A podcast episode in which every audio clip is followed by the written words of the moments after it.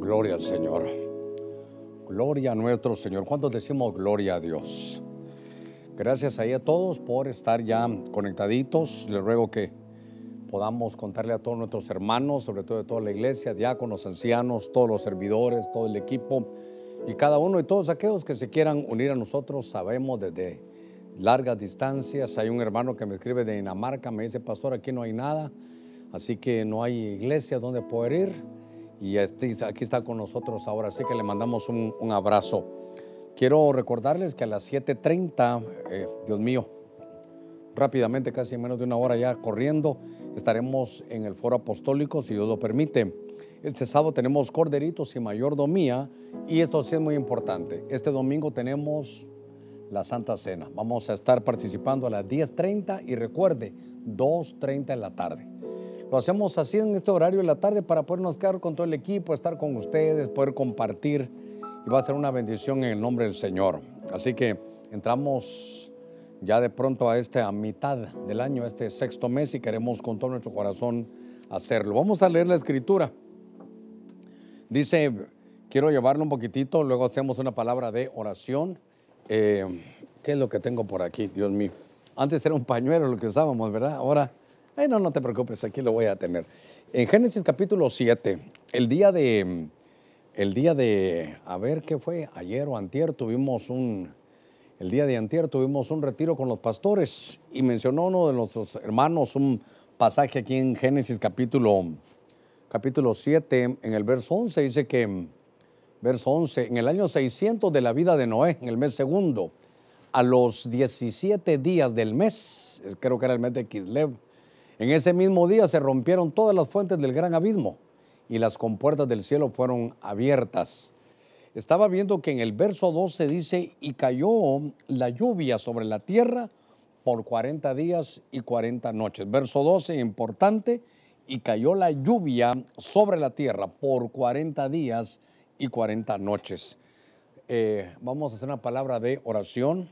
Eh, déjeme que ponga aquí también mi relojito de alguna manera para estar aquí con ustedes y respetar un poquitito el tiempo. Eh, vamos a orar.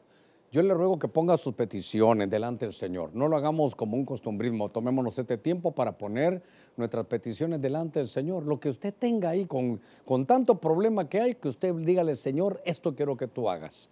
Vamos a orar y también vamos a orar por las ofrendas, las aportaciones, pero queremos que, que oremos todos. Ahí donde está, dígale a todos, miren, vamos a orar porque todos tenemos que estar en unidad, que sea como un incienso que ponemos, que sea de olor agradable a nuestro Señor. Padre, en el nombre de Cristo, mira cuánta necesidad hay en esta ciudad, en nuestro país, en muchos lugares. Te pido que primero lleves salud, Señor, a tu pueblo, que lleves sanidad a los que están enfermos. Señor, te pedimos que inmunices al pueblo que está trabajando, Señor, que está saliendo ya a trabajar. Te pido en el nombre de Cristo por aquellos hospitales, médicos, Señor, las enfermeras, tu mano poderosa, que nos permitas que puedan ellos ayudar a los que lo necesitan. Te pedimos en el nombre de Cristo porque también hay situaciones económicas. Padre, tú eres un Dios bueno, un Dios grande. En el nombre de Jesús te pido que cada ofrenda, cada aportación y cada diezmo de tu pueblo sea multiplicado. Que en medio de la crisis, Señor, aquellos que están poniendo delante de ti, Señor, el fruto de su trabajo, que tú se lo puedas multiplicarlo. Señor, lo pedimos lo creemos y lo vamos a vivir en el nombre de Cristo. Ah, Señor, habilítame una buena palabra, una palabra que, que sea la que tu pueblo necesita en el nombre de Cristo. Gracias, Señor, amén y amén. Usted sabe que este, este pasaje nos habla de Noé, nos habla del diluvio, porque en ese mismo día dice que se rompieron, fíjese que dice la escritura, las fuentes del gran abismo. Usted que ha estudiado aquí con nosotros sabe que el abismo está allá abajo, es agua, el abismo es agua. Y se rompen y entonces empiezan a inundar la tierra. Y por primera vez aparece en la escritura, en el, en el diluvio, por primera vez va a llover. Antes en la tierra no llovía. Y entonces ahora va a empezar a llover, pero, pero viene un juicio y me llamó la atención que estaban ahí en una cuarentena, estaban ahí por 40 días y 40 noches, y el verso 12 que dice que cayó la lluvia. Entonces yo veo que aparece un hombre aquí llamado Noé. Y cuando Noé está aquí, hay cosas que me llamaron la atención, porque era un momento de crisis. Estaba, mire, ¿sabe qué? Estaba lloviendo por, por abajo y estaba lloviendo por arriba. Las abuelitas le decían a uno, está lloviendo sobre mojado. O sea que aparte que ya la tierra está mojada, está cayendo agua del, del, cielo. Está diciendo, estoy, estoy en un momento difícil, me está lloviendo sobre mojado. Todo en los días, hermano, de Noé, fue una, unas cosas eh, terribles que, que, estaban sucediendo, gracias a él, los hermanos. Pero yo quiero llevarlo a que este hombre, este hombre Noé, hizo algunas cosas que me llamaron la atención. Hizo unas cosas que para mí, hermano, fue un hombre que estaba siendo elegido por Dios, déjeme ponerlo aquí, a Noé, ¿verdad? A Noé. Y entonces la Biblia me enseña algunas cosas. Le decía que tuvimos un retiro con algunos pastores y uno de los pastores habló de estos, de unos primeros puntos y eso me llamó a mí la atención poderosamente, porque primero dice la escritura, a ver cómo voy ordenándome, déjeme que me vaya introduciendo aquí. Primero dice la escritura que llamó a Noé, pero que Noé fue advertido por Dios. Dice en Hebreos 11:7, no lo busque ahí en su casa, solo pongamos ahí el, punto que estábamos viendo un poquitito algunas imágenes del diluvio, cómo la gente se ahogaba y todo, pero, pero dice que Noé, Dios le habló, Dios le advirtió, Dios no lo amenazó, lo, le advirtió, ya lo estudiamos, todas las advertencias divinas. Y entonces no hizo caso. Y entonces Noé dijo, bueno, ¿qué voy a hacer? Y dijo Dios, ¿sabes qué? Lo que tienes que hacer es seguir instrucciones. Dios advierte y da instrucciones. Le dice cómo, cómo debe de hacer las cosas. Recibe y hace un arca para él y para su familia. Eso era, y que lo hizo, punto número tres, lo hizo de acuerdo a un modelo. Él no hizo el arca como él quería. Él hizo largo, ancho, eh, eh, hermano, la altura. Todo lo hizo de acuerdo a un modelo. Y cuando vemos eso, yo no sé qué cambio le habrá venido. Yo no sé a qué se dedicaba Noé antes, la verdad, no sé a qué se dedicaba. Pero entiendo que en su versatilidad, se recuerda la palabra coaj, que era como aquel camaleón, en la palabra esa coaj es una habilidad, producción, capacidad, es como el camaleón que, que se tiene tal versatilidad que se adecua y de pronto él se tuvo que dedicar, se tuvo que dedicar por un gran tiempo a ser carpintero a ser carpintero. Y entonces empezamos a ver que este hombre ahora le fue bien porque en medio de la crisis, en medio del diluvio, entonces él hace el arca, él involucra a su familia. Dice la Biblia, ahorita lo, voy a llevar un poquitito más adelante, lo voy a llevar un poquito más adelante, pero que empezó a caer esa en el verso de Génesis 7, 12, 12, dice que cayó una lluvia. Y estaba buscando que esa es una lluvia, que es una lluvia que se llama eh, Geshem, se llama, se llama esa, esa lluvia. Y entonces usted sabe que fue una, una catástrofe, fue una cosa tan tremenda que todos se ahogaron. Pero dice en el 7.17 que entonces vino el diluvio sobre toda la tierra por 40 días y las aguas crecieron y, se, y alzaron el arca. Oiga, y esta se elevó de la tierra esta se elevó de la tierra. Esto es Génesis 7, 17. Se elevó de la tierra. Entonces, yo quiero que, aquí voy entrando al tema, aquí voy entrando al tema. ¿Qué fue lo que sucedió? Que en la crisis muchos se ahogaron, pero Noé lo que hizo fue que se elevó. O te elevas o te ahogas. Fíjese que todo, estoy tomando estos minutitos para que usted, lo, para que usted lo, lo vea conmigo. Entonces, a ver, vamos a ver algunos puntos que son importantes aquí. Vamos a ver, primero, primero, a ver aquí en esta cámara, dice que él fue advertido. Entonces Dios no va a hacer nada sin antes avisar. Entonces dice Hebreos capítulo 11, verso 7, dice que a, Noé le, le, advirtieron. Y luego entonces a Noé le dieron instrucciones lo llamó y, le, y vino y le dieron las instrucciones divinas. Le dijo Dios cómo hacerlo, eh, le dijo Dios que, cómo debería, con qué materiales. Y entonces le dijo, ¿sabes qué? Ah, esa es una frase que me gusta a mí mucho. Dice que lo haga de acuerdo, se recuerda, al modelo. De acuerdo al modelo que Dios, hermano, le iba a mostrar. Note que hay cosas aquí que son tremendas porque le están dando instrucciones para enfrentar, hermano, un diluvio. Había una, un agua que estaba cayendo ahí tremenda. Fíjese que este hombre, aparte, él tuvo una fuerza que le hemos estudiado que se llama Coaj. La fuerza Coaj en hebreo es una fuerza que te capacita, que te da medios, que te hace producir y que tiene la versatilidad. ¿A qué se dedicaba él? Yo no sé. Pero por ejemplo, fíjese que Noé se tuvo que hacer carpintero se tuvo que ser carpintero. Y déjeme que le diga algo más. Pero cuando se acabó el diluvio, solo déjeme que tengo esto en mi corazón, cuando se acabó el diluvio ya no fue carpintero. Entonces se convirtió en labrador porque empezó a sembrar la tierra. Que Dios, déjeme, déjeme ver esto. ¿Por qué la crisis no lo ahogó? ¿Por qué lo elevó? Porque fue versátil porque él supo cómo desarrollarse, porque él entendió y dijo, bueno, ahorita no puedo trabajar como antes lo hacía. Por ejemplo, él dijo, ya carpintero, ya no porque se acabó el diluvio. Ahora voy a ser labrador, ahora me voy a dedicar a la tierra, ahora tengo que multiplicar. Pero ahora, cuando estaba viendo yo, estos, puntos, hermano, de, este Noé, eh, Noé también dijo, bueno, lo que voy a hacer es que la familia, es lo familiar para mí es importante. Voy a involucrar, dice, a mi familia. Era un proyecto familiar.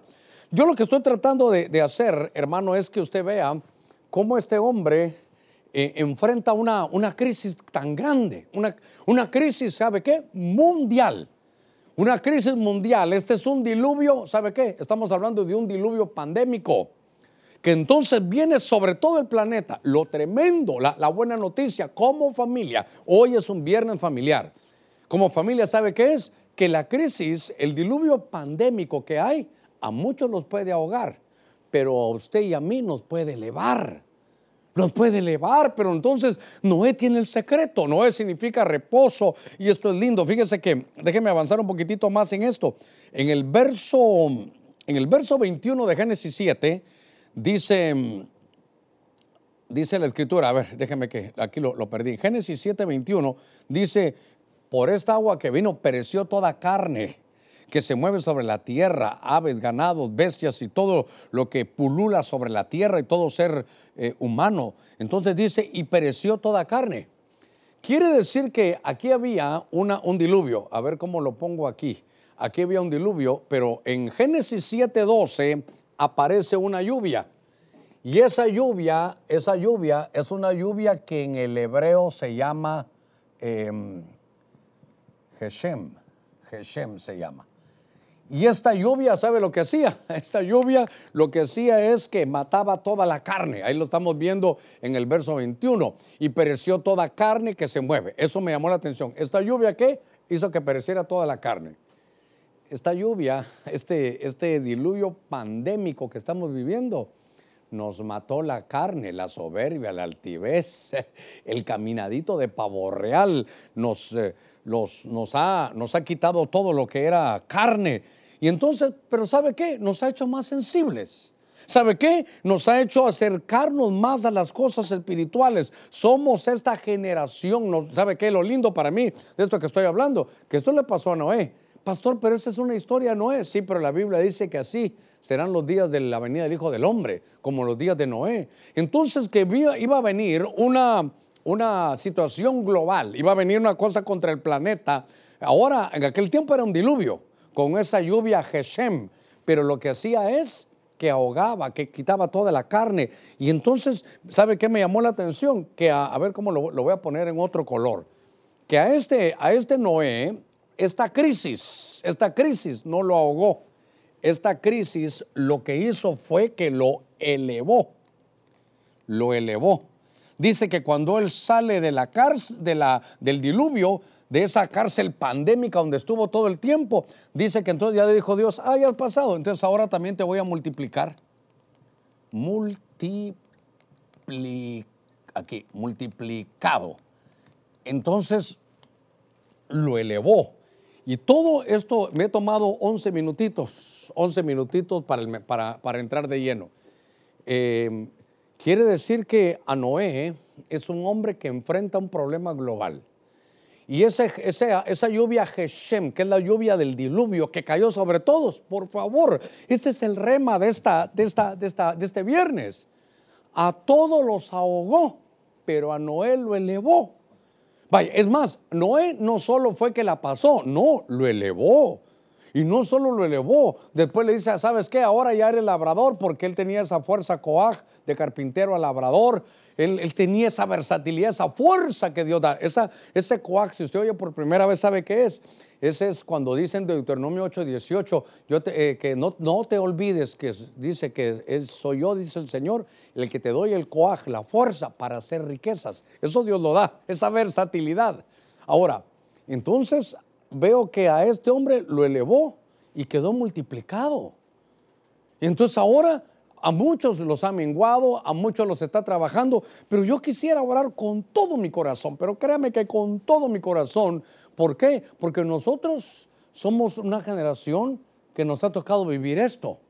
Nos ha tocado vivir qué? Una situación de, como la que le pasó a Noé. Entonces, hoy tenemos que cambiar nuestra mentalidad. Hoy tenemos que recibir el mensaje y saber que nosotros, nosotros no estamos para ahogarnos, estamos para ser elevados. Pastor, pero hay una situación grave, hay una situación terrible. Sí, pero fíjese que en Ezequiel capítulo, capítulo 1, verso 28, dice la escritura, dice, como el aspecto del arco iris que está en las nubes en un día de lluvia, así era, el, eh, dice el aspecto, el resplandor alrededor era la, gloria de Dios, porque dice, este es el aspecto de la gloria de Jehová. Y cuando lo vi caí postrado sobre mi rostro y oí la voz de uno que hablaba conmigo. Ahora, el punto para mí es que como el aspecto del arco iris, dice que aparece en las nubes en un día lluvioso. Esta palabra lluvioso es la Geshem. Esta, esta palabra lluvioso es la palabra, dice un día de lluvia, un día de lluvia Geshem. Y dice que hubo diluvio. Y se recuerda después del diluvio que hubo un arco iris. Aquí es muy importante, muy importante. ¿Por qué? Porque Dios está diciendo, quiero que te recuerdes que en los días de Noé muchos se ahogaron, pero él se elevó. ¿Por qué? Porque tenía pacto conmigo.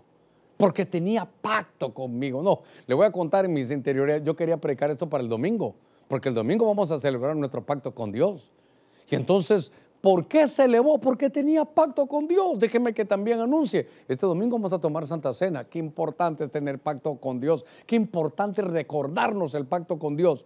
Entonces, ahora, aquel que fue advertido, que, que siguió las instrucciones de Dios, que, que no metió su mano, que lo hizo de acuerdo al modelo divino, que tuvo esa fuerza que Dios da, que vio que era algo familiar, Dios lo elevó y lo dejó multiplicado. Me he tomado estos 15 minutos, un poquito más de lo que yo siempre hubiera querido, pero lo que yo quiero llevar es, hermano, toda mi petición ahora es, es elevado o ahogado. Entonces mi petición es que Dios nos eleve. Yo no solo quiero ser elevado, quiero que todos nos elevemos porque hay un, hay un problema como Noé. Noé tuvo un problema a nivel global. Esto no solo le llegó, hermano, a, a Noé. Por eso yo quiero hablarle de no te ahogues. No te ahogues, no nos ahoguemos. Entonces, ahora, a ver cómo está esto aquí. Fíjese que déjeme llevarlo, porque este es el mensaje. Esto que vimos es el mensaje. Ahora, ahora es, no te ahogues. Ahora, este es el mensaje de hoy. ¿Por qué? Porque nosotros no estamos para esto.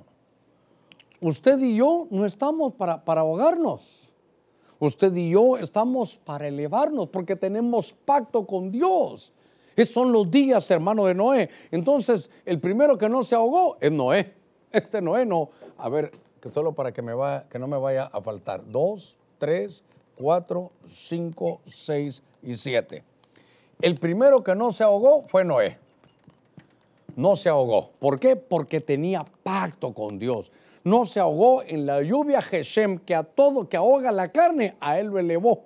Qué cosa que, que van a haber dos tipos de personas en medio de un cataclismo mundial. Qué cosa que van a haber dos tipos de personas cuando la tierra está en un diluvio pandémico. Entonces, los que se ahogan, hermano, y los que se elevan. Eso es todo el mensaje.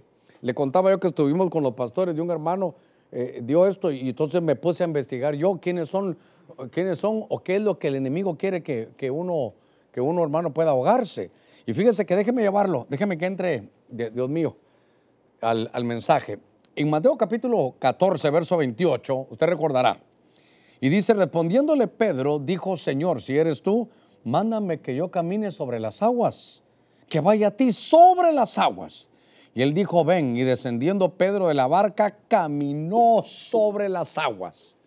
Entonces aquí, a ver cómo lo pongo, es Pedro. Pero Pedro, Pedro lo que hace es que lo quiere ahogar una tormenta. Lo quiere ahogar una tormenta. Y entonces usted sabe que la historia marca, esto, esto es un pasaje que lo hemos platicado, ¿verdad? Porque está ahí y, y él lo que sabe qué es lo que requiere él, su fe. Pero él es, él es el que cree en el Señor. Dice, Señor, si eres tú, mándame que vaya a ti, pero, pero sobre las aguas. Señor, estoy en medio de una tormenta y lo que necesito, por favor, en medio de, esta, de este diluvio pandémico, en medio de, este, de, este, de esta tormenta pandémica, ¿sabe qué, qué hizo? Señor, si eres tú, manda que yo camine sobre las aguas. Póngame cuidado en esto. Y puesto sus ojos en el Señor, empezó a caminar, hermano, a él, a él, a él, empezó a caminar sobre las aguas. Pero cuando iba llegando, quitó su mirada del Señor y empezó a ver la tormenta, empezó a ver la tormenta pandémica y entonces se empezó a hundir. Estaba a punto de ahogarse hasta que le dijo Señor y el Señor extendió su mano y lo sacó. Entonces me llama la atención que cuando están viendo a Pedro, la tormenta, hermano de la fe, eh, qué es lo que vamos a hacer, cómo vamos a salir. Y entonces debemos de tener nuestra mirada puesta en Jesús. Cuando nosotros estamos en la vida y quitamos la mirada del Señor, entonces ahí es donde corremos el riesgo de, ahogarnos. Ahí es donde corremos ese riesgo de poder ahogarnos, ahí corremos el riesgo que de alguna manera, hermano, venga algo y nos ahogue. Todo el mensaje de ahora sabe cuál es, que no se ahogue, eso es todo. Que te eleves como Noé, que, que esto no sirva para que nos hunda, porque hermano, a Noé lo elevó. En la tormenta hasta hay un himno que cantábamos, ¿verdad? Que dice que el águila va y vuela sobre la tormenta, vuela sobre la tormenta. Entonces es importante que nosotros analicemos esto porque todo lo que le voy a estar diciendo, oye, ¿sabe qué? No se ahogue, elévese, no te ahogues. Y entonces, ¿cuándo se ahoga uno? Cuando deja de ver a Jesús. Cuando uno, hermano, en la tormenta de la prueba de nuestra fe, ¿sabe qué es lo que sucede? Que quitamos la mirada del Señor. Y claro, hay, problemas, hermanos, serios. Hay problemas donde estamos viendo en los hospitales que alguien está entrando a, a, que lo atiendan, a que le pongan, hermanos, respiradores. Estamos viendo enfermeras nuestras aquí de la iglesia hermanas que, de pronto están, se, se, contagiaron, estamos viendo doctores, estamos viendo tantas cosas, pero ¿sabe qué? Está bien, no seamos insensibles a eso, pero nuestra mirada en el Señor, porque si no, hermano, la que no te ahogue la tormenta, se están probando la fe. Estaba leyendo esto y en Lucas capítulo 8, 14 Dice, y la semilla que cayó entre los espinos, dice, estos son, está explicando el Señor la parábola del sembrador, y dice, estos son los que han oído. Dice, y al continuar su camino, dice, son ahogados por las preocupaciones, las riquezas y los placeres de la vida. Y entonces su fruto no madura. ¿Qué cosa es esta, hermano? Entonces dice que la semilla que cayó entre los espinos, mire, dice que hay que tener cuidado porque son ahogados. Ah, entonces aquí no, no estamos hablando de solo el agua, el agua no, solo ahoga el agua, no que ahogan, en este caso yo voy a trabajar las preocupaciones. Entonces ahora aquí, eh, aquí están hablando sobre, si usted quiere, sobre un sembrador. Están hablando sobre este terreno, le está hablando el Señor, si que usted quiere, a sus discípulos. Y entonces aquí le habla el Señor a sus discípulos. Y entonces les dice, ¿saben qué? Cuidado, que no se ahogue la semilla. A, ver, que no se ahogue la semilla. Déjeme que le diga algo. La semilla es como en griego, cuando uno lee semilla, la palabra esperma. Y Dios, ponga cuidado, Dios, Dios no te va a dar a ti la planta terminada.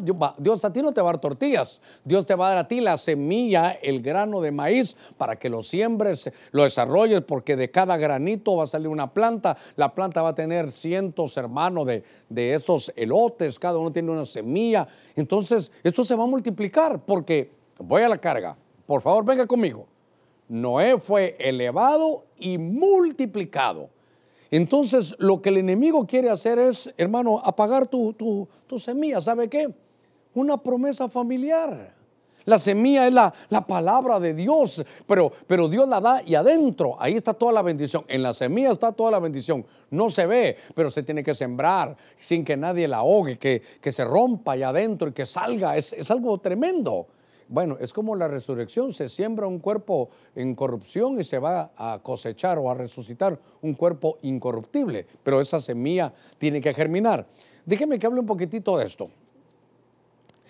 Había una familia donde estaba Rebeca, estaba Isaac y Rebeca, y de pronto esta mujer está embarazada y va a tener dos niños. Y Dios le dice algo. Dios le da la semilla. Mire la semilla. Viene Dios y le dice, aquí te doy la semilla. El mayor va a servir al menor. Solo te lo aviso. Es que ella tenía, es que se están peleando desde aquí. Le dijo, mira, el mayor va a servir al menor. Palabra del Señor. Esta es la semilla. Mujer de Dios tiene una semilla. El mayor va a servir al menor. Y usted sabe la historia, nace Jacob primero y nace Saúl y está, eh, o perdón, nace Saúl primero y nace Jacob después y está esa lucha. Pero ella sabía que el bendecido iba a ser hermano Jacob. Y de pronto esa semilla estaba ahí, pero, pero se pudo haber ahogado. Hermano, que no te ahoguen tu semilla. A ver, ¿por qué se lo digo?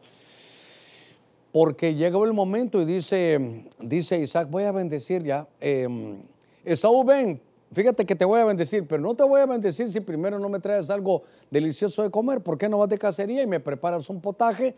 Y cuando tú me hayas dado, yo te voy a bendecir. Y entonces lo oyó la mamá. Y la mamá dijo, yo tengo una semilla. A mí Dios me dijo que el mayor va a servir al menor quiere decir que el de la bendición es Jacob. Y entonces dijo, ven para acá, mire, mire el desarrollo de la familia, mire el desarrollo de la semilla, mire que no se ahogue la semilla. Viene, a mí no se me va a ahogar la semilla, a mí no se me va a ahogar la, la, promesa. Ella estaba preocupada porque se dio cuenta que había un problema de que la bendición ya no le iba a caer. Entonces en lo que se fue, hermano Esaú, viste a Jacob, hermano. Viste a Jacob con la vestidura de su hermano, con la vestidura del primogénito. Le pone hasta vellos aquí para que esa, piel de cabrito para, para, que para que él pueda confundirse porque él ya no miraba. Y entonces lo bendijo.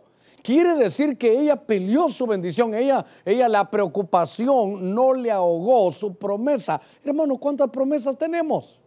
¿Cuántas promesas familiares tiene usted? ¿Acaso no dice la Biblia, cree en el Señor Jesucristo y serás salvo tú y toda tu casa? Que no le ahoguen esa palabra. No, que a veces las, preocupaciones, hermano, no, mi esposo no quiere nada, mi hijo cada día va peor. Sí, pero, pero hay una semilla que no se la ahogue en esa promesa de Dios. Esa mujer, hermano, Rebeca se la jugó toda porque de pronto, ¿sabe qué le dijeron?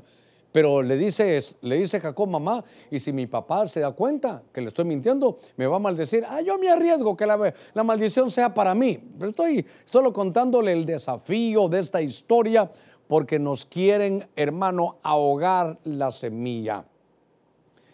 Eh, insisto, Dios no te va a dar las tortillas, Dios te va a dar la semilla. Dios da semillas a todos, solo que no te la ahoguen, hermano, que esa semilla hermano, no, no sea ahogada, que esa promesa que hay, hermano, no, no, lo, no lo vayan a hacer. ¿Qué cosa cuando, cuando a, a Betsabé le dieron una, una semilla, le dieron una promesa? Porque a Betsabé le dijeron, mira, eh, tu hijo va a quedar en el trono. Y cuando ya David se estaba envejeciendo, Adonías empezó a decir que él era. Y entonces dijo, bueno, ¿y qué pasó? ¿Qué va a pasar? Yo no voy a dejar, yo no voy a permitir, hermano, no permita usted, no voy a permitir yo que la semilla, que las promesas que Dios nos ha dado para la familia se ahoguen. No te ahogues. Que esa, esa lluvia Geshem que solo mate lo carnal, porque aquel se elevó, Noé se elevó y fue multiplicado. Ahora que esta semilla crezca y que se multiplique. Fíjese que en los tiempos que vivimos, estas preocupaciones, ¿qué preocupación tiene la gran mayoría? ¿O qué preocupación tenemos la gran mayoría? La pandemia, hermano, la pandemia. Pero que las preocupaciones, por favor, de ver las noticias todos los días, no te ahoguen las promesas que Dios te ha dado. Las promesas que Dios te ha dado, todas las promesas del Señor son sí y son amén que no se ahoguen las promesas que Dios te ha dado sobre tus hijos, que no se ahoguen las promesas que Dios te ha dado sobre tu cónyuge, que no se ahoguen. ¿Vas a creer tú? y por eso va a ser salvo tú y toda tu casa. Recibe esa, esa semilla y guárdala. Entonces, fíjense que estaba leyendo, que bueno, voy a la mitad del mensaje, en Mateo capítulo 18, verso 28, algo hablamos en el programa de, de hoy. Fíjese que dice, pero al salir aquel, siervo, es un siervo, pero al salir aquel, siervo, encontró a uno de sus consiervos que le debía 100 denarios. Oiga esto, por favor y echándole mano lo ahogaba. Ah, otra vez lo están ahogando. Por favor, todo el mensaje es que en el diluvio, que en el diluvio todos se ahogaron, solo Noé no. A Noé lo elevaron y lo multiplicaron. En este, en este diluvio pandémico nos van a querer ahogar muchas cosas, pero nosotros nacimos para ser elevados, para, para que no nos ahoguemos. Y entonces echándole mano lo ahogaba diciendo, paga lo que debes. ¿Quién era? Un siervo. Ah, entonces también a los siervos los quieren ahogar. Pero, pero ¿qué, ¿qué le quieren ahogar? Mire aquí. ¿Qué es lo que estaba ahogando aquel siervo, hermano? Las deudas. ¿Qué es lo que estaba ahogando aquel? Las deudas. ¿Qué es lo que nos está ahogando a la gran mayoría? Las deudas. A ver, hermano, ¿tiene usted deudas? Dios mío, ¿quién no tendrá deudas? Y es que, ¿sabe qué? Entonces em, salen los acreedores. Págame el, agua, la luz, el teléfono, y usted que ni está trabajando. El banco, hermano, y empieza a decir, bueno, ya llegamos a junio y ya están tocando la puerta. ¿Cómo les va? Eh, ¿cómo, va ¿Cómo van ahí? ¿Qué, es lo que están haciendo? Eh, recuerde que platicamos que para junio y entonces me recordaba yo que en Lucas capítulo 12, no lo vamos a leer, pero en Lucas capítulo 12 dice que a la hora de la batalla se dio cuenta el ejército que tenía y el ejército que iba a combatir. Y se dio cuenta que el ejército que iba a combatir era más poderoso, que, que no iba a salir bien. Y dice que entonces aquel hombre dice que sacó una bandera blanca. Hermano, fue a visitar a su oponente, al que le debía, y le fue a sacar una bandera blanca y le fue a decir, mira, mejor negociemos. Hermano, ¿le puedo decir algo? Biblia, Biblia. Si estamos, nos quieren ahogar las deudas, nos quieren ahogar las deudas, nos están ahogando lo económico, pero le digo en el nombre de Cristo, le digo yo, usted no necesita para que te ahogues, sino para que seas elevado, para que seas multiplicado.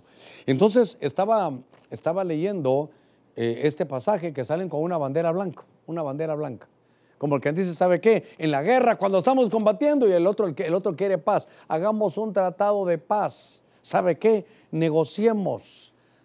Tiene problemas con el banco, vaya a sacar su bandera de paz. Y le dice, mire banco, en la letra que habíamos acordado no puedo, ahorita no, no voy a poder, mejor espéreme. Y si ya medio has empezado a trabajar, entonces dile, ¿sabes qué?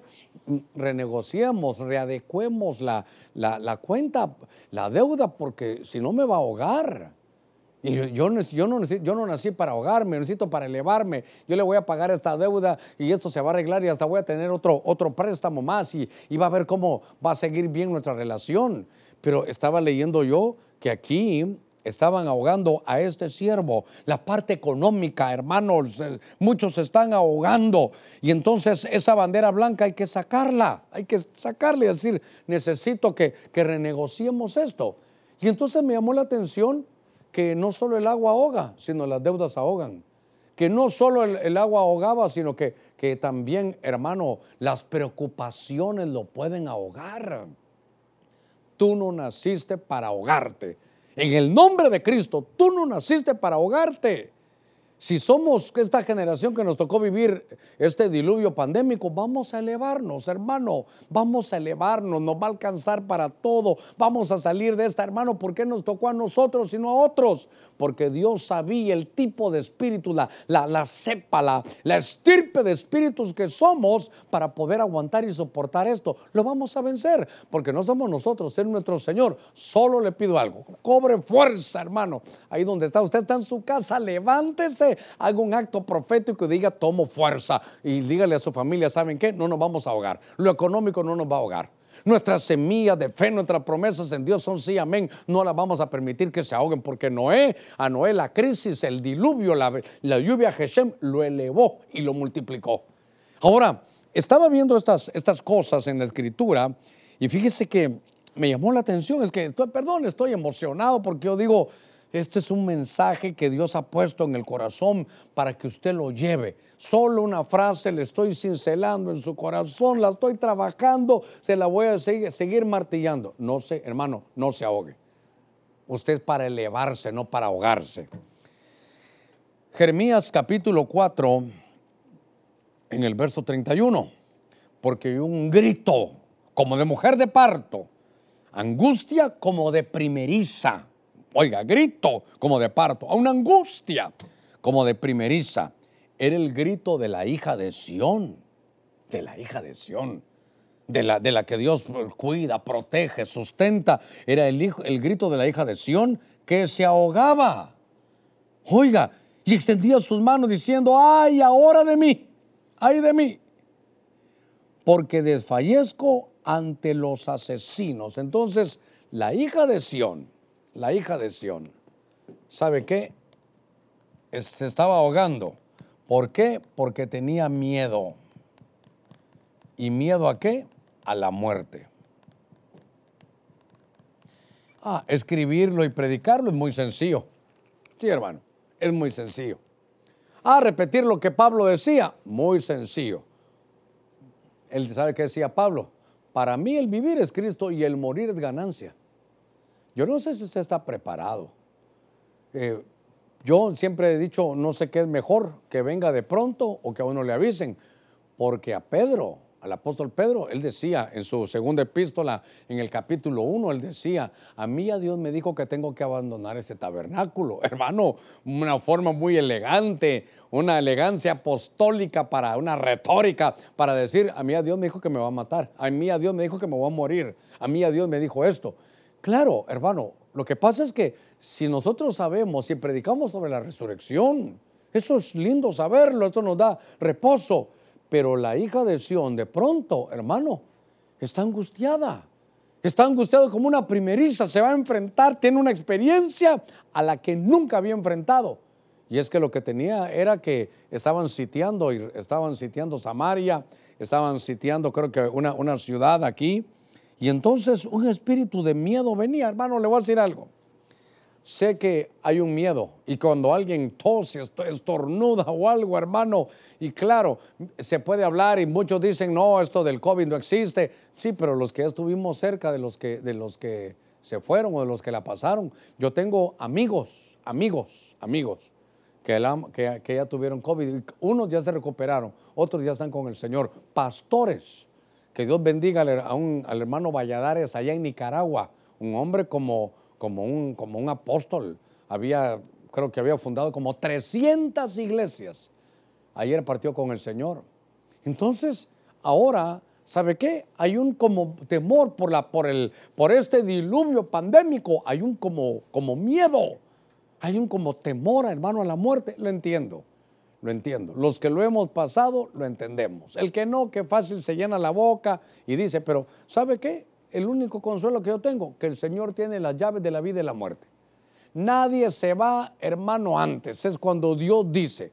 Y entonces esto a mí me, llena, hermano, de, de paz también, porque hasta la hija de Sión tenía miedo. Y es que el miedo lo hemos platicado desde que comenzó la pandemia. Yo le dije algo, Hermano, no solo está el virus este del, COVID, no solo. Está también un virus más terrible que es el miedo. Y un otro que va dañando todos los días, la desinformación. Es tan, tan terrible esto que entonces puede haber miedo. Solo le sabe qué. Yo le, ruego algo. En, en, algún momento Job le pasó esto. ¿Sabe qué decía Job? El miedo de lo que yo, a lo que yo le temía, eso me vino el mal que temía, eso me vino. Qué cosa que el miedo es como abrir una puerta. Entonces, ¿sabe qué, hermano? Que no lo ahogue el miedo. Al final, usted diga, bueno, yo al final, claro, voy a ser, eh, voy a ser muy objetivo, voy a tener todas las medidas de bioseguridad, está bien, eh, voy a tratar de hacer todo como se debe, pero al final estoy en las manos del Señor. Estoy en la mano del Señor. Eh, el entendido mira el peligro y se aleja. Pero si a pesar que se aleja, a pesar de que esto y del otro le, le llega una enfermedad, al final usted está en la mano de Dios. Y el que va a decidir es Dios. Entonces me llamó la atención que, hay, un, hay un miedo, hermano, tan, tan tremendo. Y entonces yo quiero llevarlo a esto. Porque eh, cuando estamos hablando aquí, hermano, con, con las cosas de Noé, dice que los días para la venida del Señor van a ser como los días de Noé. En los días de Noé hubo un problema global, un, problema global, un problema que afectaba a toda la tierra. Pero él como siervo de Dios se había guardado para Dios, fue advertido por Dios, siguió las instrucciones, hizo las cosas de acuerdo al modelo, tuvo esa fuerza coaj, fue, fue versátil en sus cambios. Hermano, esa, esa lluvia, Geshem le mató toda la carne, eso nos hizo humilde, le hizo estar más cercano al Señor. Pero cuando todos se ahogaban, hermano, Él se elevó. Ese es todo el mensaje, es todo el mensaje. Usted tiene que entender que esto nos va a elevar. Usted tiene que mentalizarse y decir, Señor, a pesar de todas las debilidades que hay, yo quiero ser como Noé, que esto a mí no me va a ahogar, el diluvio no, no, no me va a ahogar. Este era, este era un diluvio, a ver cómo le digo, este era un problema global, esto era, este era un problema global, este era un, una catástrofe global, a ver cómo lo podemos poner. Esto era, bueno, como lo puse, ¿verdad? era un diluvio, diluvio. O sea, que ahora el diluvio, es pandémico. Y entonces él no permitió que esto, hermano, le sucediera. A ver cómo lo digo. El diluvio cayó, la, la, lluvia Geshem cayó, pero lo tremendo es que él dijo, yo soy un hombre que tengo pacto. Ah, soy un hombre que tengo pacto con Dios. Y entonces lo elevó. Que Dios, hermano, nos eleve en esta, en esta noche. Que Dios, hermano, vamos a ministrar en, unos momentos. Solo déjeme que, que siga un poquito adelante. Recordemos que Cristo venció la muerte, le dijo, muerte, ¿dónde está tu victoria? Muerte, ¿dónde está tu aguijón? Así que el que tiene las llaves, el que tiene las llaves, hermano, el que tiene las llaves de la vida y de la muerte es el Señor. Mire, ni la enfermedad, ni la enfermedad, ni la tormenta de tu fe, ni, ni las deudas, nadie tiene las llaves de tu vida. Las llaves de tu vida, las llaves de la vida y de la muerte las tiene el Señor. Nadie se va a ir de esta tierra sin que Dios, hermano, lo sepa. Así que si tienes un tu llavero ahí, sácalo. Esto me cada vez que tengo un llavero en la mano me voy a recordar. Dios tiene las llaves. Él decide quién se quede y quién se va. Así que estamos en la mano de Dios, pastor, pero usted está predicando y yo ya tuve una pérdida. Entonces Dios haber dicho, está bien, lo voy a traer, va a estar mejor conmigo. El que está ya con el Señor, el que es cristiano, está con el Señor, está, va a estar mejor. Él entiendo, lo entiendo, los entiendo. Los que hemos pasado por ahí, ¿sabemos le va a tocar llorar? Sí. ¿Lo va a sentir? Sí. ¿Otros lo han pasado? Sí. ¿Otros han salido? Sí. ¿Usted y yo estamos con el Señor? ¿Vamos a salir? Sí. Entonces tenemos que vencer ese temor, que no te ahogue. Todo el mensaje es no te ahogues, punto. Algo más, pastor, elévate. En lugar de bajarte y ahogarte, te vas a elevar. Estaba leyendo un pasaje más, hermano, en el libro del Cantar de los Cantares. Un pasaje, hermano, bien conocido. ah, ah solo déjeme que le lea antes, antes esto. Viene a mi mente algo, viene a mi mente algo. Hay un, hubo un niño, un niño que se llamaba Moisés. Había un niño que se llamaba Moisés. Solo déjeme decirle esto, Moisés y siendo muy pequeño, lo, pusieron en el Nilo. Eh, a ver, yo quiero hacer una conexión desde Noé y quiero hacerla con Moisés. Perdone la línea que no estuvo muy bien hecha ahí. ¿Pero por qué? Porque los dos estuvieron en un arca. Pero el, el, el problema para Moisés no era un problema que él pudiera hacer algo. ¿Sabe por qué? Porque era un niño. Él no podía hacer nada. Él era un niño indefenso, él era, él era un niño que, no podía, hermano, ni un año tenía, creo que tenía meses. Y de pronto le toca a los padres calafatear un arca, como la calafateó Noé. ¿Quién se involucró? La familia. ¿Cómo lo hicieron? Siguiendo las instrucciones. ¿Cómo lo hicieron? De acuerdo al modelo. ¿Qué tuvieron que hacer los padres de Moisés, hermano? Ser, ser versátiles. Sabían que tenían un pacto con Dios y era hermano familiar. ¿Y qué pasó? Agarraron esa arca, la calafatearon. Fíjese que algunos estudiosos dicen, eh, fueron a estudiar que eso se hacía con una especie de hebrea, que era como asfalto, y lo fueron a estudiar. y hermano, mire qué sorpresa eso era que producía un olor que hacía que los, eh, los animales como los cocodrilos y los lagartos de ahí no se acercaran al arca. A veces uno dice, ¿por qué no lo hicieron de otro material? ¿Por qué le pusieron ese tipo de hebrea? es que Dios todo lo tiene en su mano. Yo, no, nunca me había preguntado, nunca había dicho por qué no le puso algo más. Pero un pastor le preguntó al Señor, Señor, ¿y por qué al arca de Noé le pusiste hebrea, asfalto? Si yo ya vi, eso tiene mal olor. Y fue a leer y ese es un olor que repele cocodrilos, hermano, y eso es lo que había en el Nilo. Entonces, ¿qué pasó con Noé? Eh, hermano, quedó elevado y multiplicado. ¿Qué pasó con el niño Moisés en el arca? Este, eh, Noé tuvo que hacerla él, pero el otro era un niño, le hicieron sus padres. Hermano, movimientos familiares. ¿Sabe qué? Reconciliémonos en la familia.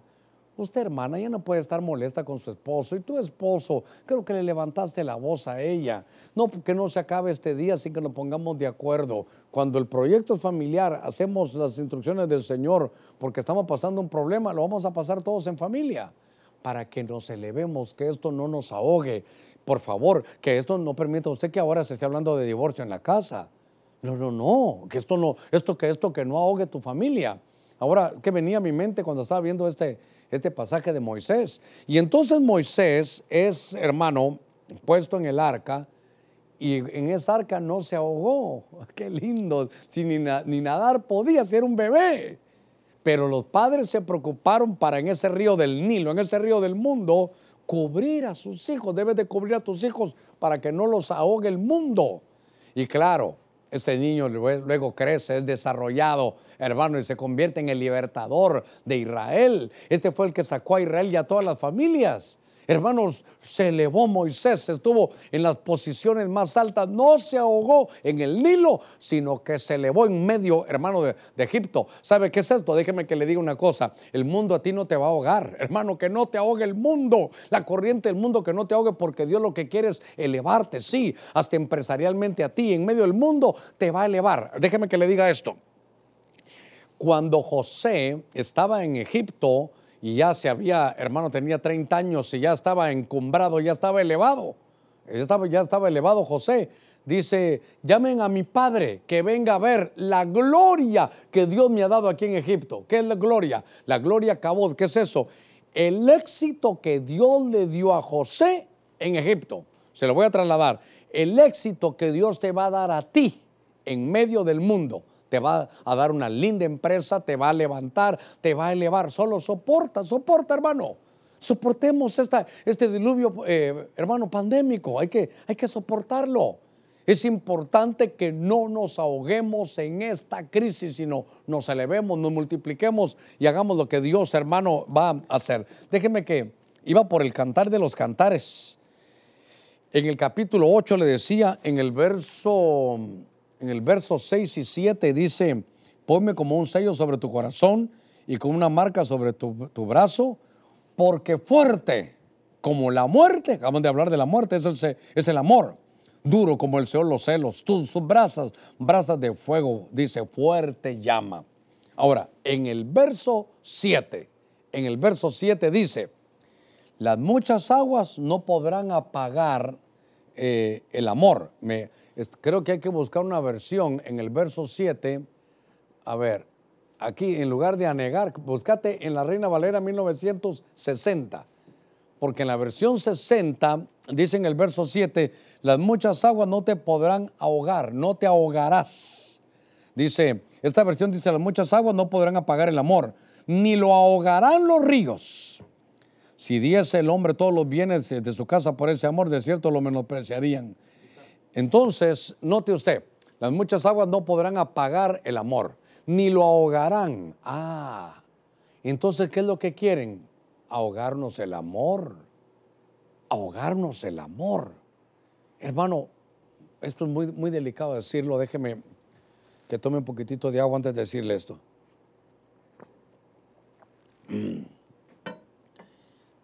¿Qué es lo que hace este virus? Te quita la respiración, te ahoga. Que no te ahogue, hermano, que no te ahogue. Eh, voy a mm, hacer una oración y voy a seguir con el mensaje. Solo voy a hacer una oración por todos aquellos que están en su casa, ponga cuidado, que están en su casa y que están contagiados. Lo voy a hacer con todo mi corazón. Le ruego al Señor su respaldo, le ruego que los ángeles de Dios ministren en el nombre de Jesús. Si usted tiene alguien en su casa, usted se, se pone guantes, me imagino, y todo, pero vaya llévele el mensaje.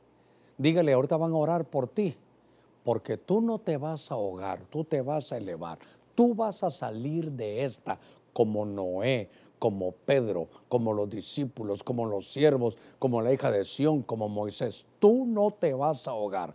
Padre, en el nombre de Jesús. Ah, Señor, te pido que respaldes tu buena palabra.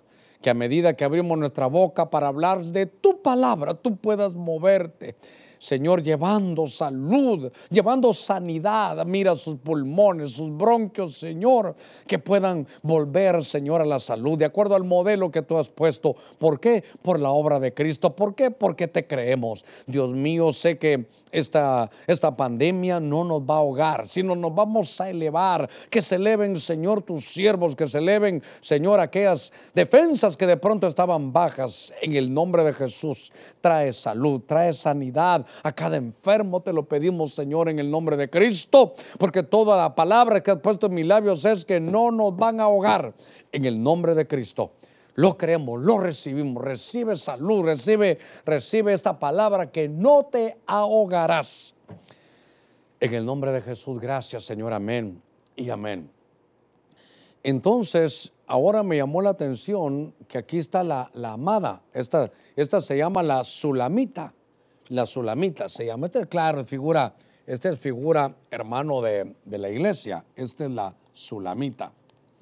Y entonces note algo. Mire qué terrible. Esto es, esto es tal vez de los más graves. ¿Qué es lo que quieren apagarle? El amor. Esto es lo que quieren apagarle. El amor. ¿Qué es lo que el enemigo quiere apagarle a la iglesia? El amor. ¿Acaso no le dijo a la iglesia de Éfeso, ¿sabes qué? Qué bonita obra, cómo te has desarrollado, cómo te has multiplicado. Veo que ahora estás mejor, pero tengo algo contra ti, que has dejado tu primer amor, ya no me amas como antes. Hermano, que ahora que está en casa, eh, mire, que no lo ahogue la depresión, que no, lo, que no le ahoguen el, el deseo y la búsqueda y el hambre por la palabra de Dios. A veces hay que sacudirse, usted tiene que que decir, no, hoy, hoy es viernes y yo voy a oír el mensaje, no. Yo no me voy a quedar sin eso. El domingo voy a tener preparado el pan y el vino para participar las dos veces. Esto, esto es, hermano, no dejar que uno se pueda ahogar, porque eso es lo que están haciendo, ahogar el amor. Mire, ¿quién es la que se va a casar de la iglesia? Los que amen, los que amen. Dígame, ¿quién se casa sin amor? Es lo más triste. Sería el castigo más grande, sería el infierno aquí en la tierra también. Casarse cuando no ama. hermano, aguantar así. No, no, no se puede. Pero el amor todo lo cree, todo lo espera y todo lo soporta porque hay amor. El amor no guarda, hermano, inventarios de cosas malas. El amor cubre la multitud de faltas. El amor es diferente. Dice Pablo, les voy a mostrar un camino más excelente. ¿Y cuál es el camino más excelente? Le está hablando de que ellos tienen dones del Espíritu, tienen fe, sabiduría, ciencia, conocimiento, milagros. Hermano, tienen lenguas, interpretación de lenguas, tienen discernimiento de espíritu. Era una iglesia tremenda. Pero, pero les dice, ¿saben qué? Yo no quiero que, que se les vaya a ahogar el amor de tantos dones que tienen que ya no aman, porque si no hay amor es como lo que retiñe. Entonces me llamó la atención que querían, hermano, ahogarle el, el, amor. Y le voy a decir algo, pastor, es que fíjese que yo siento que con mi amada ya no, ya no estamos bien. El amor nunca dejará de ser. Lo que pasa es que lo dejaron de, de, cultivar, lo que pasa es que no lo abrieron. ¿Saben qué? Les están ahogando su amor recién casados con unos meses y ya pensando en divorciarse. ¿O cuánto tiempo eh, parejas de ancianos, de diáconos, de pastores, de apóstoles, parejas, hermanos, de profetas, de evangelistas, de gente que siempre ha estado bien, pero como que este encierro, este diluvio pandémico que no te ahogue. Este diluvio pandémico, hermano, que te eleve y te multiplique. Voy a tomar unos minutos para este cierre. Fíjese que me quiero ir, quiero cerrar el, mensaje, me quiero ir aquí al libro del Cantar de los Cantares en el capítulo 2, en el verso 11. Dice, pues mira, ha pasado el invierno. Dice, ha cesado la lluvia. Cuando mi sorpresa fue que esta lluvia es la lluvia Geshem. Es la lluvia Geshem. Esta es la lluvia del diluvio. Esta es la lluvia del diluvio. Entonces me llamó la atención, a ver, aquí lo voy a, voy a poder escribir algo. Aquí le quiero escribir algo de esta lluvia, de esta lluvia. Para que la entienda bien, es esta, mire. Es la lluvia que azotó a Noé. Y esta lluvia se llama Geshem. Es la lluvia Geshem. Y entonces, ahora voy al cantar de los cantares. Y dicen, ¿sabes qué? Ha pasado la lluvia, ha pasado el invierno, ha pasado la lluvia Geshem. ¿Sabe qué? Se acabó el diluvio. Hermano, no, no para siempre se tría el trigo. No vamos a pasar eternamente con este diluvio pandémico. Pero hay que soportar, nada más soporta, aguanta. Porque cuando pase, dice aquí, ha pasado el invierno, dice, ahora ya han aparecido las, las flores, esa lluvia Geshem se ha ido, han pasado ya esa lluvia, ha pasado el invierno, han, aparecido las flores en la tierra, ha llegado el tiempo de la poda y se oye la voz de la tórtola. Qué cosa más tremenda, hermano. Déjenme ver cómo lo voy a ir ordenando allá. Estoy en estos últimos minutitos. Eh, esta lluvia Geshem es la que se llevó el caminadito de Pavo Real. Esta lluvia Geshem, esta lluvia que aparece aquí. En el original dice, pues mira, ha pasado el invierno, ha cesado la lluvia Geshem la del diluvio. Esa se llevó la carne, se llevó nuestra altivez, nuestra soberbia, de cosas que nos ufanábamos, del hermano del caminadito de pavo real. Se nos llevó todo. Pero entonces lo, lindo es que ha producido algo. Y lo que produjo es que se oye el canto. Ahora, esto nos trajo una alabanza. Y hay un canto hay una alabanza que es el canto de la tórtola. Hay un canto que es el canto de la tórtola. Déjeme, estoy cerrando porque esto me, esto me encantó, esto mi hermano me, me estaba gozando, porque usted no nació para ahogarse, usted nació para elevarse. Yo sé que usted está en su casa, diga conmigo, no me voy a ahogar, me voy a elevar. Usted es como Noé, esa lluvia Geshem. Entonces me llamó la atención que cuando se habla de la tórtola, dos cositas importantes, y vuelvo a la familia. Cuando José y María llevaron al niño Jesús a presentarlo, llevaron una ofrenda. No era buey, no era un, cordero, era una tórtola familiar, ofrenda familiar. ¿Y sabe qué leía? Que esta era la ofrenda del pobre. ¡Ah, qué lindo! Entonces el pobre no le va a hacer falta la lluvia Geshem nos eleva, no debe de elevar. A otro lo va a hundir, a otro lo va a ahogar, pero a usted no, mi amado hermano. Si se estaba ahogando como Pedro, ya no mire la tormenta, ya no mire el mal la pandemia. Mire a su Señor, usted depende de Él. Y cuando mire al Señor, ¿sabe cómo lo quiero que lo vea? Usted lo va a ver al Señor con unas llaves en la mano y le va a decir, hijo, tranquilo, yo tengo las llaves, aguanta, soporta que esto no te hunda, que esto no te afecte, que esto, hermano, no te ahogue, que esto te eleve. Y entonces vi, hermano, esto, y voy a cerrar en estos, llevo, usted me ha soportado 56 minutos. En el libro Jeremías 8:7, en esta versión que estoy manejando, dice: Aún la cigüeña en el cielo conoce su tiempo. Fíjese, conoce su tiempo y la tórtola. Ahí está la tórtola. La tórtola la produce después de la lluvia Geshem. La, mire, la tórtola, el canto de la tórtola viene después de la lluvia Geshem, que es la lluvia del diluvio. Cuando se acabe este, esta, esta hermano, em, este diluvio pandémico, viene el canto de la tórtola. Y dice, eh, y la tórtola y la grulla y la golondrina, hermano, conocen el tiempo de su venida. Qué tremendo. Pero va a haber pueblo que no conoce ni el juicio de Dios. Qué cosa más tremenda que cuando veo esto dice, y la golondrina guardan el tiempo de su venida. Entonces, voy a, a cerrar con esto, porque el canto de la tórtola es un canto familiar, el de José, María y el niño Jesús. Es un canto que habla que el, pobre tiene para su ofrenda. No estoy pidiendo por nadie, me va a juzgar mal. Estoy diciendo que no le va a hacer falta nada. Que esto, esto no, hermano, yo no sé qué va a hacer Dios. Créeme que no sé cómo lo va a hacer. Pero la lluvia de Hashem estuvo también para el tiempo de la viuda aquella de Sarepta, donde cuando llegó Elías era la viuda, era la, la lluvia Hashem. Pero a ella, ella no la hundió, a ella no la ahogó, a ella le cambió la vida, empezó, aunque era poco, no le hacía falta nada. Esto no te va a ahogar, esto te va a elevar. Hermano, créale a la palabra de Dios, y esto yo no lo escribí. Fíjese que entonces ahora dice que esto nos, el canto de la tórtola, en lo que viene la, la alabanza aquí, es, nos habla de su venida nos habla, dice que la tórtola son los que conocen el tiempo de su venida, de su parucía. En el nombre de Jesús. Noé, a ver, ya no tengo ni dónde poner esto. Noé era un hombre de pacto. Dios de pactos, es un, es un Dios de pactos, es un, un Dios que tiene nuestras familias. Yo le quiero que me regale estos minutitos. Esta es la historia de Noé, usted ya la vio.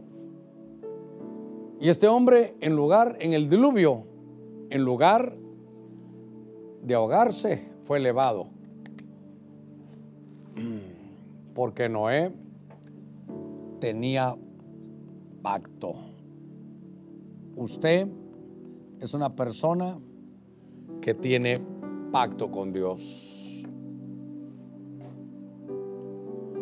En el nombre de Jesús. Yo quiero orar por usted. Si hay alguien que va a recibir a Cristo, le ruego que ahí donde está en su casa, le diga, Señor, yo me estaba ahogando.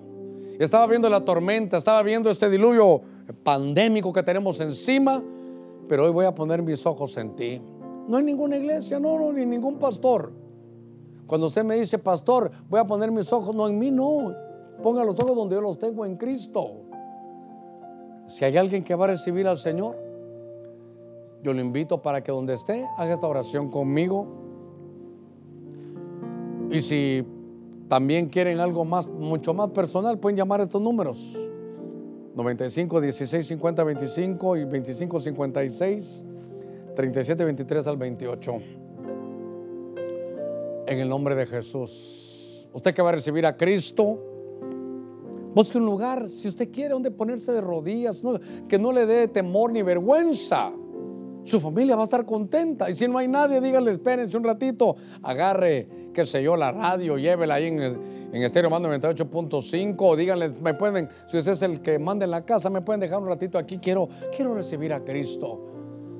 O si no, dígale familia, nosotros al final nos estamos ahogando, nos están ahogando las deudas, nos está ahogando el miedo, tengo niños que se están ahogando, tengo problema, hay una tormenta, mi fe, todo esto me está, me está quitando. Esposo y esposa que están peleándose, le están ahogando el amor.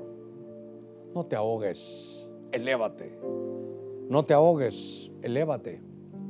Padre, en el nombre de Jesús, mira aquellos que en las casas te están recibiendo como Salvador y como Señor. Haz el milagro del nuevo nacimiento. Oh, haz tu pacto con ellos, Dios mío. Tú eres su Señor y ellos serán tus siervos. Usted que está recibiendo a Jesús, dígale, te recibo como mi Salvador, como mi Señor. Entre mi corazón, gobiername tú yo ya no aguanto esta vida, me estoy ahogando y necesito poder caminar en medio de estas aguas. En medio de este diluvio pandémico necesito aprender a que esta tormenta no me ahogue. En el nombre de Jesús, dígale, Señor, te recibo, entra en mi corazón, cambia mi vida. No quiero ahogarme, no quiero ahogarme, quiero elevarme. No puedo elevarme, elévame tú. Súbete en el arca, el arca es Cristo. Tú eres mi arca de salvación. Aquellos que se están reconciliando, dígale, Señor, por mucho tiempo estuve afuera. ¿Sabe qué? Un viernes como hoy, Señor, tú me conoces. Un viernes como hoy, tú me conoces. Un viernes como hoy, yo estaba afuera. Si usted quiere recibir oración, aquí, consejería. También estamos orando por usted. Ahí, esos teléfonos. Llame, llame. A ti te estoy hablando y tú sabes que te conozco hasta por nombre. Tú sabes que nos conocemos. ¿Te recuerdas que estabas haciendo todos los viernes en la noche últimamente? ¿Te recuerdas? ¿Te recuerdas cómo de alguna manera le huías, te huías, te ibas con tus amigos y siendo cristiano te ibas a beber, te ibas al mundo, el Nilo. Te estaba ahogando el Nilo. Y hoy, de alguna manera, no puedes salir y estás en tu casa. Si tú sientes, si este mensaje te ha impulsado porque tú sabes que te están ahogando tu fe, tú sabes que te están ahogando tu semilla y pronto te van a ahogar las deudas. Tú sabes que estás lejos de Dios. ¿No te quieres reconciliar? Padre, mira cuántos pródigos están regresando a casa. Te pido, te pido mi Dios que los bendigas. Que como aquel hijo les ponga de nuevo, Señor, su mejor vestidura que aquel evangelio que se habían olvidado los vuelvas a calzar del evangelio y que el anillo de pacto que se habían quitado, tú se los dejaste guardado. Restaura el pacto, mi Dios, en el nombre de Jesús con los que te están reconciliando. ¿Habrá alguien que quisiera recibir cobertura? Así como el hermano, que allá no hay nadie, allá en su país, no hay iglesias en su país, en el lugar donde está. Y me dice, pastor, ¿puedo estar? Sí, adelante. Claro que sí. Vamos a extender cobertura. ¿Habrá alguien más que va a recibir cobertura? Queremos extender este manto de elevación. Es un manto que te va a elevar. Un manto que no va a permitir que te ahogues. Padre, estamos sabidos que estamos en medio de este diluvio, pero que después de esa lluvia, Geshem, vamos a oír el canto de la tórtola, que tú pronto vienes. Mira aquellos, Señor, que están recibiendo cobertura. Les extendemos este manto, los bendecimos porque tú eres un Dios grande y un Dios bueno. Hoy, Señor, se va todo temor. Hoy su semilla va a germinar. Hoy, Señor, tú vas a sacar esa bandera blanca para que no lo ahoguen las deudas. Hoy quitas todo temor y todo miedo. Hoy se recupera el primer amor en el nombre de Cristo. Los bendigo, extendemos cobertura. Una cobertura que te va a hacer cantar con nosotros el canto de la tórtola, de la tórtola para la pronta venida con el Señor, porque tenemos un pacto. Padre, gracias esta noche. Los bendigo, los bendigo a todas las familias. Gracias por haber estado con nosotros. Es una bendición. Cantemos ese himno con todo nuestro corazón. Por tu gracia estoy aquí. Dios de pacto, Oh sí, Señor. que guardas tus cumples tu palabra, que guías mi destino. Sí, Señor. Dios de pacto, Gloria a tu nombre. confío en tus promesas. Padre Santo. Descanso en tu Gracias, gracias. palabra. Bendice, bendice.